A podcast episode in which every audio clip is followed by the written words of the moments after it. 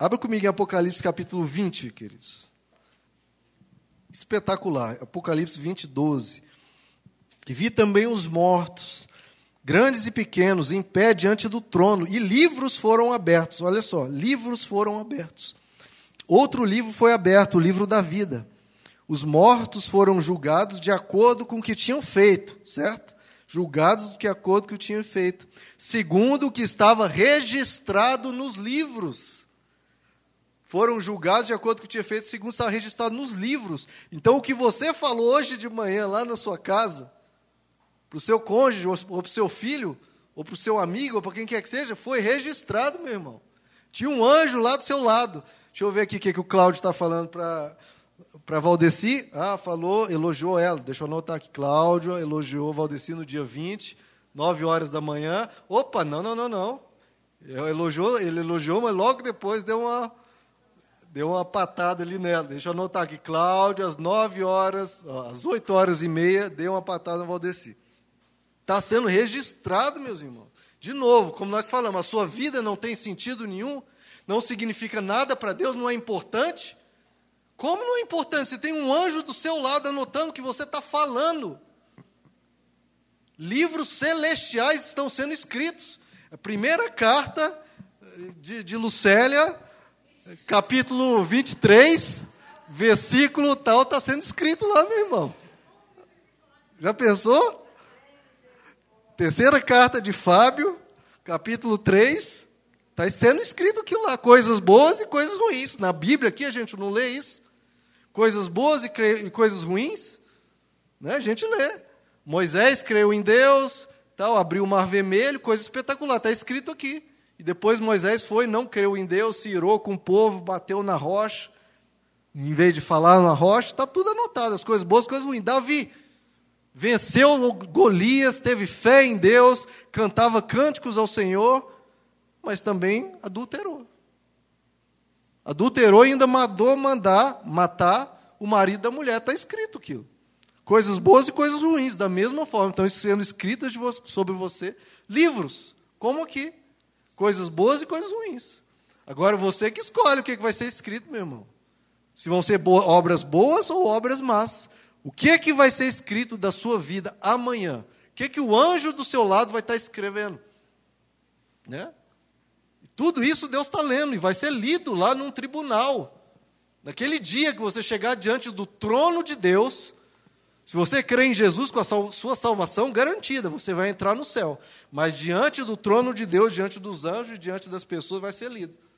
No dia 20 de dezembro de 2015, a pessoa tal falou outra coisa, pensou outra coisa, fez tal coisa. Está tudo anotado. E isso, irmãos, tem que mostrar para a gente que a nossa vida é importante. Não pense que ah, esse pecadinho aqui não está ninguém ligando. Não, Deus se importa com a sua vida. Cada detalhe da sua vida para Deus tem significado e Ele quer ver você dando o seu melhor naquele dia, naquele momento, que você pode escolher entre fazer algo ruim, algo meia-boca, algo bom, algo ótimo. Escolha fazer o ótimo, meu irmão, sempre. Ontem minha esposa pediu, ah, compra umas paletas para mim. Daí eu tava, eu, ontem eu tive que trabalhar, tinha que fazer umas coisas lá. Aí ela, ah, na volta compra umas paletas. Minha esposa adora paleta, né? aquelas paletas mexicanas recheadas, né? É uma delícia. Aí eu fui lá, comprei um. um aí estava sem plástico para levar as paletas, eu tive que comprar um monte para ganhar o isopor grátis. Né? Comprei um monte. Aí eu estava chegando, aí tinha o, o porteiro lá que sempre me cumprimenta, né, do prédio lá é, entrando na garagem. Aí eu, opa, tem um monte de paleta aqui, dei a ré, abri e dei uma para ele. Depois fui embora. Aí eu fui pensando, irmãos, quem viu isso? Só o porteiro e eu, ninguém mais. Não falei, agora estou falando, mas. Nem falaria, mas nem pensei em nada disso. Mas, a princípio, ninguém veria, irmãos. Mas um anjo estava anotando, no dia 19, às horas tal, um calor danado, Rômulo se importou com uma pessoa, um porteiro que estava ali no sol e deu uma paleta para ele. Essas coisas, irmãos, que ninguém vê, Deus vê e vai te recompensar, e Ele vai fazer questão de dizer lá no trono dele: Meu servo bom e fiel, você foi fiel no pouco, no muito te colocarei, entra no gozo do teu Senhor. Que maravilha. Então nós temos, irmãos, que praticar boas obras. Agora, voltando lá para Romanos, 2 Coríntios capítulo 5. Propósito de Deus, nossa salvação e a nossa perseverança. Sermos imitadores de Jesus, santificação, nossas boas obras e agora versos 18 a 20, 2 Coríntios 18, 20, que diz: Tudo isso provém de Deus que nos reconciliou consigo mesmo por meio de Cristo, né, que é a nossa salvação e nos deu, olha só, deu para nós, o ministério da reconciliação. Ou seja, que Deus em Cristo estava reconciliando consigo o mundo, não levando em conta os pecados dos homens, e nos confiou a mensagem da reconciliação. Ó, confiou para nós. Portanto, somos embaixadores de Cristo. Qual que é o nosso propósito da terra? Sermos embaixadores de Cristo, como se Deus estivesse fazendo o seu apelo através de quem? Por nosso intermédio. Por amor a Cristo, de Cristo, nós suplicamos, reconciliem-se com Deus. E no verso, voltando aí no verso 11. Uma vez que conhecemos o temor ao Senhor, procuramos persuadir os homens. O que somos está manifesto diante de Deus. Esperamos que esteja manifesto também diante da consciência de vocês. Ou seja, procuramos persuadir os homens. Então, nos foi dada, irmãos, a mensagem da reconciliação. Que mensagem é essa? Ele fala que Deus decidiu não levar em conta os pecados dos homens. Nós temos isso para anunciar.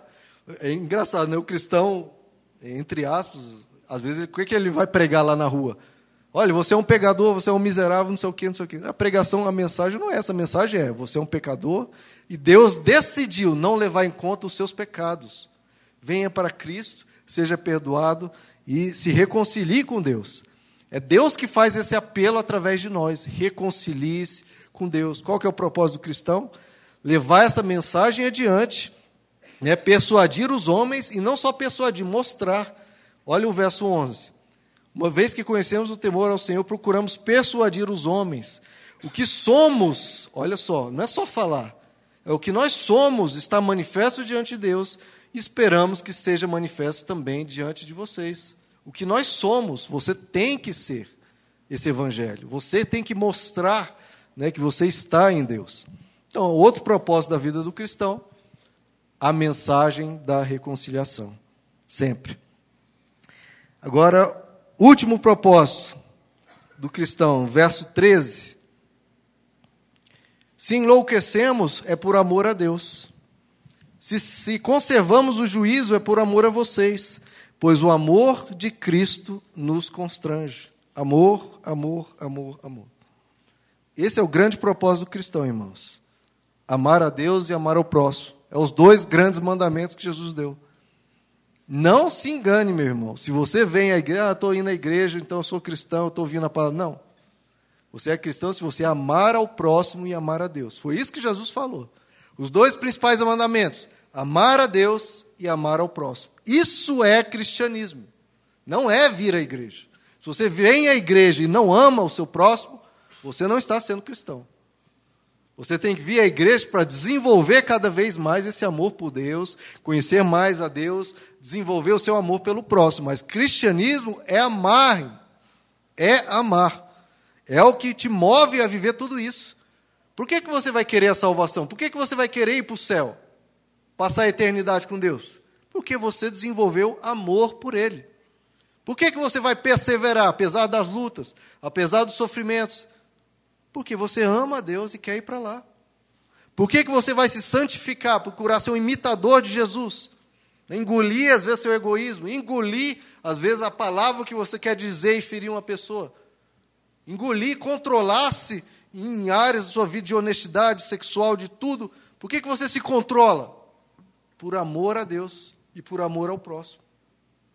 Ah, eu, eu preciso me controlar porque é um mandamento. Meu irmão, se você seguir isso, você não vai conseguir. Eu te garanto que você não vai conseguir. Ah, porque é uma lei, é um mandamento, então eu tenho que me controlar, eu não posso falar tal coisa. Você não vai conseguir, meu irmão. Porque isso é uma, é um, é uma motivação legalista. Isso não, não constrange o coração. Como diz aqui o apóstolo Paulo, o que, que constrange o nosso coração? O amor de Deus. Quando a gente ama, isso que freia o ser humano. É quando você ama. Você ama, você ama aquela, aquele próximo, você ama a Deus, fala, não, eu amo a Deus, eu não posso fazer isso. Eu preciso me controlar. Eu preciso segurar aqui. Preciso vencer isso, porque eu amo a Deus. Porque eu amo o meu próximo. Então é aí que você se santifica. Por que, que você vai fazer boas obras? Por que, que você vai dar uma paleta para o seu porteiro? Por que, que você vai fazer algo bom? Por que, que você quer que seja anotado algo bom sobre você naquele livro celestial? Porque você ama Deus. Porque o amor de Cristo nos constrange. Você tem que olhar para a cruz e falar: esse amor me constrange a fazer o bem. Né? Esse amor que me move. Se Deus é amor, irmãos, como nós cremos né, que Deus é amor, só tem significado, só tem propósito, só tem importância aquilo que você faz em amor. É o que está escrito lá em 1 Coríntios capítulo 13. Sem amor, nada vale. Você pode dar o seu corpo a ser queimado por uma causa. Você pode pegar todo o dinheiro que você tem e dar aos pobres. Se você não tiver amor, para Deus aquilo ali não serviu de nada, porque não teve amor.